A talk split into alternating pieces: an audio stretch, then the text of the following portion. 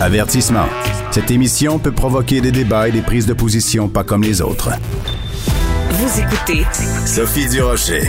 Un sujet un petit peu tabou, quoique depuis euh, le documentaire de Véronique Cloutier sur la ménopause, on en parle peut-être un petit peu plus. Beaucoup de femmes à la ménopause souffrent de sécheresse vaginale et euh, flairant la bonne affaire, il y a plein de, de personnes qui proposent des traitements justement pour la sécheresse vaginale, dont entre autres un traitement au laser qui coûte très cher. Mais il y a une chercheuse québécoise qui affirme que ben, ces traitements-là, euh, ça sert pas à grand-chose.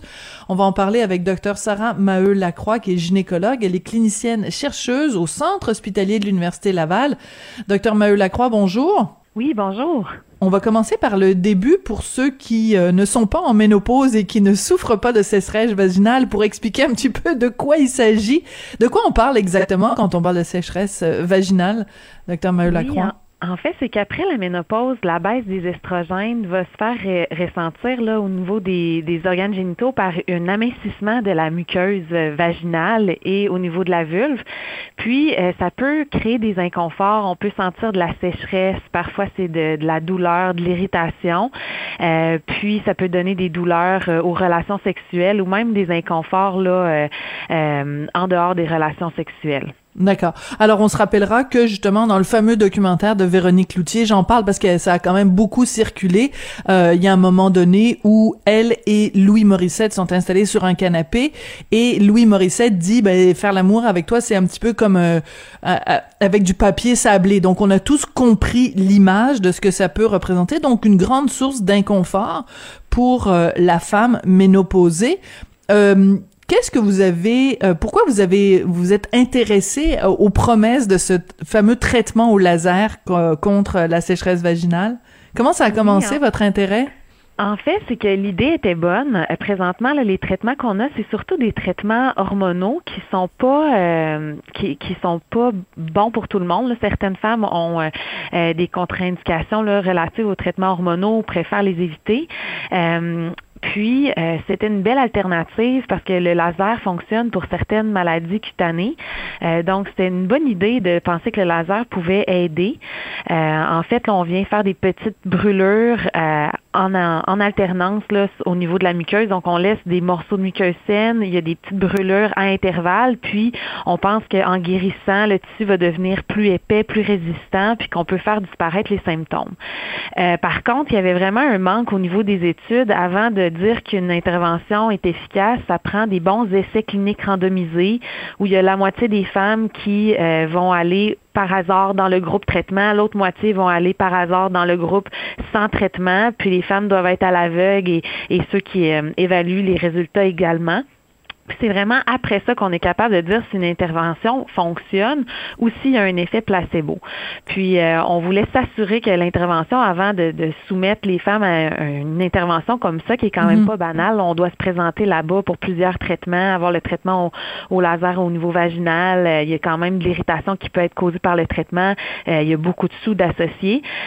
puis lorsqu'on a comparé les deux groupes, on s'est rendu compte que dans les deux groupes, il y a une amélioration des symptômes qui peut être due juste à l'évolution naturelle de la maladie, mais qu'il n'y a aucune différence entre celle qu'on traitait avec le laser et celle qui n'avait pas été traitée par le laser. Donc, les, études préliminaires jusqu'à présent qui montraient qu'il y avait une amélioration, ben, c'était probablement simplement dû au fait que, de façon générale, euh, pour certaines femmes euh, dans, la population, les, les symptômes vont s'améliorer avec le temps. C'est quand même assez majeur cette recherche-là. Donc, euh, juste pour bien comprendre, parce que parfois on utilise des termes plus euh, scientifiques, quand on parle d'une étude randomisée, euh, bon, ça vient du, du, mot anglais random, là, donc au hasard. Donc, faut bien comprendre que la façon dont l'étude est menée, c'est que il y a certaines femmes qui ont réellement reçu ce traitement au laser et d'autres pas.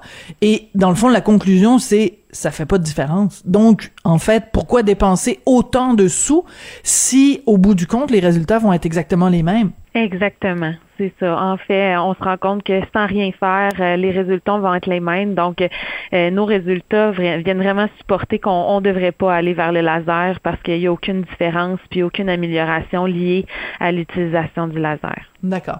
Pour que cette étude-là soit concluante, j'imagine qu'il a fallu que vous le fassiez quand même sur euh, plusieurs mois. Donc, ça s'est échelonné pendant combien de temps? C'était sur un an chez 85 femmes. Donc, on a vraiment suivi les symptômes sur un an et euh, l'amélioration des symptômes, c'était vraiment juxtaposé. Donc, on avait vraiment euh, exactement les mêmes résultats, là, sans différence significative entre les deux groupes sur un an, en prenant plusieurs mesures là, euh, au courant de cet, intervalle-là. D'accord. Alors, votre étude, très scientifique, donc, a été publiée dans le Journal of the American Medical Association, qui est un journal scientifique avec une revue de pairs, etc. Là, c'est vraiment une revue scientifique euh, reconnu et respecté.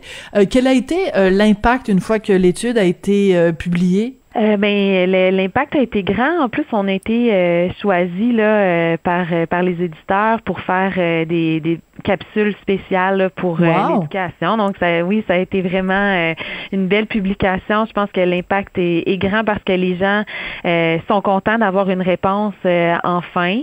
c'est sûr que j'ai aussi eu des, des, gens qui font le laser qui nous décrivent que leur technique est un peu différente, mais je, je soulignerais que dans tous les cas, même si on veut essayer de tester une technique qui est différente avec le laser, par exemple une puissance qui serait différente, une fréquence des traitements qui seraient différentes. Nous, au moment de, planifier l'étude, on a vraiment pris ce qui était reconnu à ce moment-là comme étant le meilleur traitement qui aurait pu euh, avoir un effet.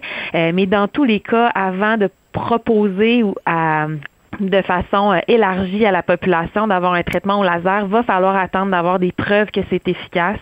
Euh, et je recommanderais pas qu'on qu'on utilise ces traitements-là avant qu'on ait des preuves que le laser fonctionne pour éviter hmm. que les femmes déboursent des sous et prennent des risques pour rien. Des risques. Parlons-en. Quels sont les risques de cette de ces traitements-là au laser? Mais en fait, euh, les, les risques, des fois, il y avait des, euh, des segments qui peuvent être euh, liés là, aux brûlures, des segments de l'inconfort. on n'a pas noté de risques majeures euh, ou de conséquences à long terme. Et parfois les femmes peuvent développer euh, des douleurs aux relations. Donc on le fait pour pour éviter ça pour traiter ça. Mais c'est sûr que euh, ça peut en causer. Je pense que le ce qui le point majeur c'est que ça demande du temps. Des fois on manque du travail pour aller là. On s'investit. Ça coûte cher. C'est beaucoup de sous. Donc ça pour moi là c'est c'est très significatif. Alors il faut Oui, surtout ça sert à rien. Euh, en même temps, il faut comprendre aussi euh, la psychologie de la chose. Puis euh, non, mais c'est parce que bon, je sais pas à quel âge vous avez? Est-ce que je peux vous poser cette question-là? 36 ans. Bon, ben là, ça vous touche pas tout de suite, là. oui. Donc, euh, parlant de, à une femme d'expérience, non, mais ce que je veux dire, c'est que je, dis pas que moi, c'est, je, je souffre de ce, euh, ce problème-là. Et puis, si j'en souffrais, ça me ferait pas du tout. Je, j'aurais aucun souci à en parler euh, publiquement. Et je trouve que c'est, c'est pas mon cas. Mais ce que je veux dire, c'est que quand on est à la ménopause, déjà, on est fragilisé, hein, psychologiquement. Euh, On voit, on doit faire le deuil d'un certain nombre de, de choses comme femme. Et pour les femmes qui souffrent de ça, de, sécheresse vaginale, ça doit être extrêmement dur psychologiquement, ça doit être très difficile. Déjà, en plus, on a les hormones dans le plafond, donc on, on, on, peut, on pleure plus souvent, on est plus irritable, etc. Donc, il y a plein de choses qui viennent avec ça psychologiquement. Est-ce que ça peut expliquer justement le fait que quand on a une compagnie euh, qui nous dit, euh, qui nous fait des promesses qui semblent miraculeuses, hein, en disant, ben, payez-moi des sommes astronomiques, euh, je vais pouvoir vous redonner votre plaisir sexuel ou votre votre euh, confort sexuel que vous aviez avant, euh, ça doit jouer quand même dans la tête des femmes. Certainement. Euh, c'est sûr que quand on souffre, on est vulnérable. Puis on, j'ai vu beaucoup de mots forts au niveau des quand on parle du laser dans les publicités. on a de la de la hum, rajeunissement, euh, régénérescence. ah, c'est vraiment des, des mots qui nous qui nous plaisent beaucoup. Oui, ça vient nous chercher. hein? Ben vraiment, mais euh, c'est certain que puis aussi c'est dur quand on n'a pas d'option. Tu sais, admettons que les hormones euh, c'est pas une option pour nous. De, on est content de voir qu'il existe quelque chose de nouveau, mais d'autant plus important à ce moment-là de donner la vraie information aux femmes. Puis c'était vraiment notre but de de savoir que ça soit efficace ou que ça le soit pas. Euh, l'information est aussi importante. Euh, des fois, on aime ça trouver un traitement qui est efficace, mais d'autres fois, c'est aussi important de pouvoir montrer qu'un traitement l'est pas euh, pour parce que justement, on veut pas tout faire ça, puis se faire à croire que c'est efficace, puis être vulnérable, puis y aller, puis investir tous ces efforts-là, alors que finalement, ça ne fonctionne pas. Oui, tout à fait. Euh, donc, euh, parlons euh, plus précisément pour quelqu'un qui donc euh, souffre de sécheresse vaginale. Puis la raison pour laquelle on en parle, c'est aussi parce que ben ça concerne pas juste les femmes. Hein? Je veux dire, dans un couple, on est deux, donc il y a beaucoup d'hommes qui nous écoutent, qui doivent être concernés aussi par cette situation-là. Donc, pour pour une femme qui en souffre, si on vient de lui dire bon le laser, ça ça, ça n'est pas efficace, que certaines femmes donc sont réticentes à utiliser des traitements hormonaux. Il reste quoi comme option? Oui, en fait, il y a des, euh, en fait, sans avoir des hormones dans tout notre système, on peut traiter avec des, des hormones, mais juste localement, soit par pilule, par crème, ou il y a un anneau aussi qui existe. Euh, et là, en redonnant des estrogènes localement, on peut atteindre là, euh, de, on peut permettre là, de le réépaississement de la muqueuse, euh, puis d'avoir moins de, de, symptômes liés à ça. Il y a aussi des lubrifiants, euh, les lubrifiants que tout le monde connaît, mais il y a aussi des, des lubrifiants qui sont plus des hydratants vaginaux qui vont faire un appel d'eau à plus long terme, hmm. qui peuvent très bien fonctionner pour certaines femmes qui sont non hormonaux. Euh, donc, c'est ces options-là, le présentement, qu'on a sur le marché. D'accord.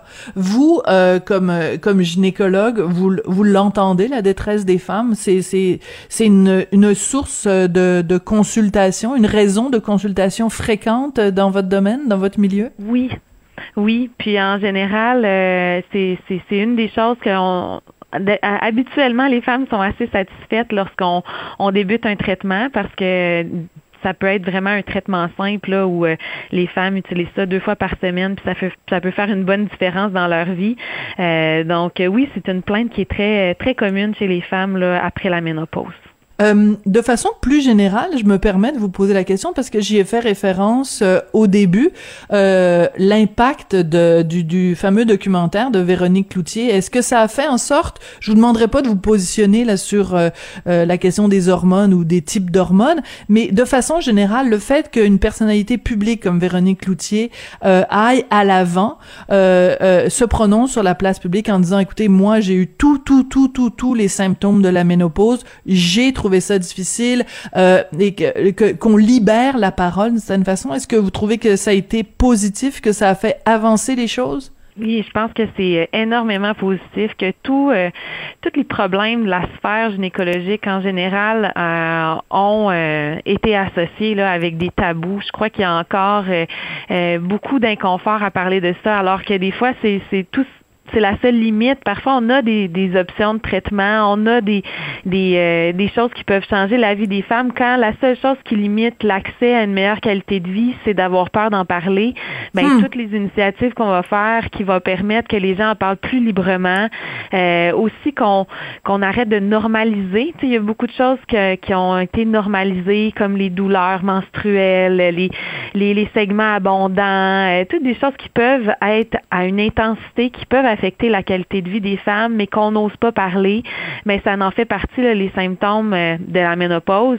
Puis euh, quand ça peut permettre d'accéder à, une meilleure qualité de vie par des traitements qu'on va avoir en en parlant à un médecin, en en parlant euh, autour de nous sans nous sentir coupables, ben c'est sûr que c'est des un très beau geste vers l'amélioration de la vie des femmes.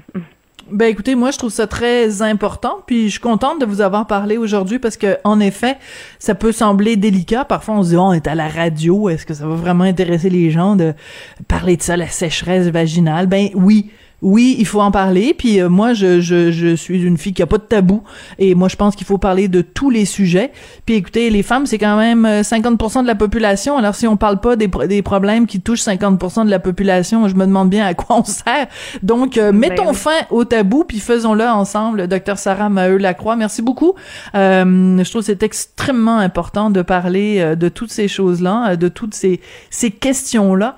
je rappelle que vous êtes gynécologue, clinicienne chercheuse au centre hospitalier de l'Université Laval. Donc, une étude très importante publiée dans un, un journal scientifique euh, respecté sur euh, l'inefficacité, ou en tout cas l'efficacité très, très, très, très relative des traitements au laser. Merci beaucoup. Puis je sens que c'est pas la dernière fois qu'on se parle. Ah ça m'a fait très plaisir. Merci pour l'invitation. Oui, c'est ça qu'on fait à l'émission. On brise les Et pour m'aider à briser les tabous, il y a Jean-François Paquet à la mise en onde, à la réalisation, Julien Boutillier à la recherche. Et vous, les auditeurs, les auditrices, merci beaucoup d'être là tous les jours à l'écoute. On se retrouve demain.